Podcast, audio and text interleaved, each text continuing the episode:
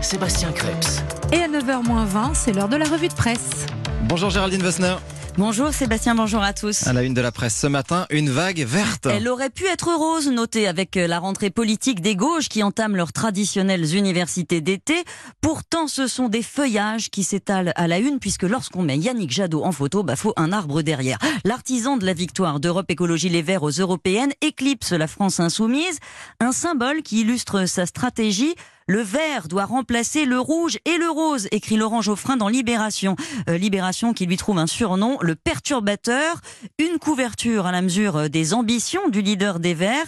À la lecture du Parisien, on le comprend, elles sont énormes, hein, fort de ses 13,5% aux européennes.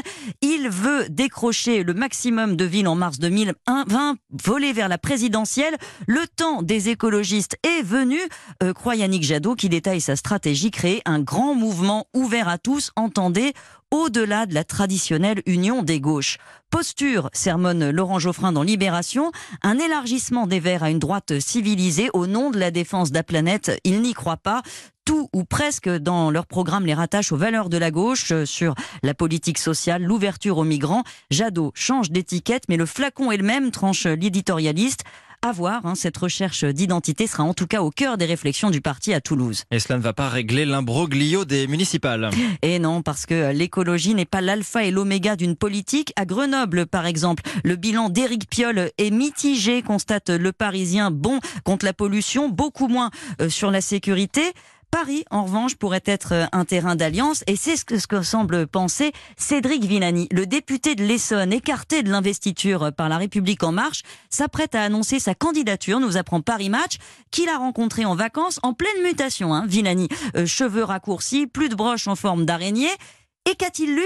Oh un livre conseillé par Yannick Jadot, justement, Les racines du ciel de Romain Gary. J'ai considéré cela comme une priorité, dit-il. L'allusion est aussi subtile que les éléphants que défend euh, le héros du livre. On dira qu'elle est dictée par l'urgence d'agir alors qu'on observe chaque jour les effets du réchauffement climatique. De nombreux journaux s'alarment de la sécheresse qui impose sa loi à l'ensemble du territoire, titre Le Figaro. 85 départements soumis à restrictions et on ne peut plus parler d'épisodes ponctuels. Les signes d'un changement profond se mesurent en Alsace. La forêt de Hart, la plus grande charmeraie naturelle d'Europe, se nous apprennent les dernières nouvelles d'Alsace.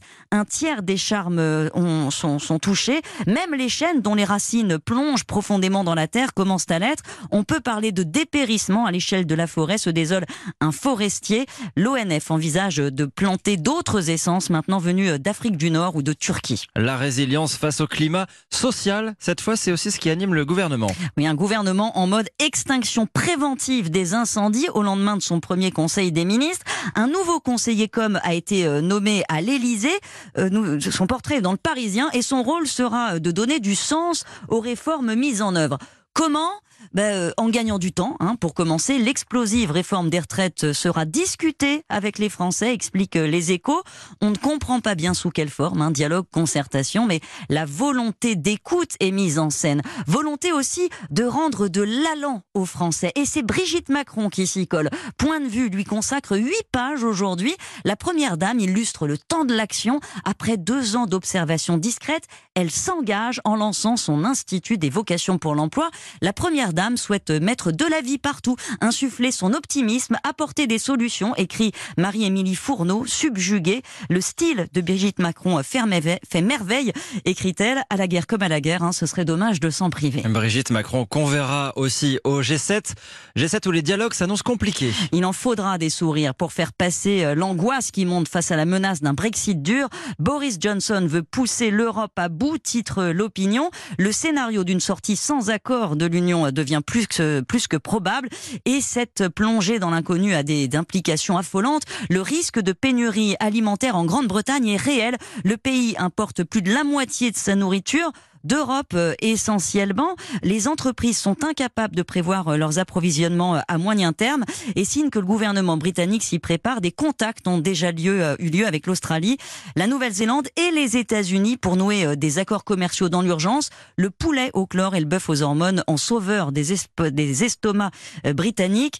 Donald Trump pourrait aussi doper ses exportations. Donald Trump, dont la fibre commerciale fait encore couler beaucoup d'encre. On en parlait tout à l'heure avec Didier François de cette proposition d'achat du Groenland. Qui indigne, c'est peu dire vos éditorialistes. Hein. Tellement hallucinant qu'on pense à une fake news, écrit le journal de la Haute-Marne.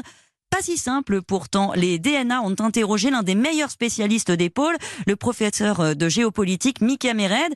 Il explique que cette Trumperie serait un coup de génie plutôt. Les États-Unis, dit-il, se sont désengagés depuis 15 ans du Groenland. La Chine en a profité pour placer ses pions. Elle investit à tout va, télécom, aéroport, tourisme, avec la bénédiction des Groenlandais. En clair, elle est en train de prendre la place des États-Unis. Ça inquiète Trump depuis des mois. Sa proposition d'achat est à la fois une tactique stratégique et une façon de faire parler de lui euh, en pleine période électorale. Et du coup, il a annulé sa visite à Copenhague parce que le Danemark ne voulait pas envisager cette négociation. C'était la revue de presse signée Géraldine Wassner. À demain.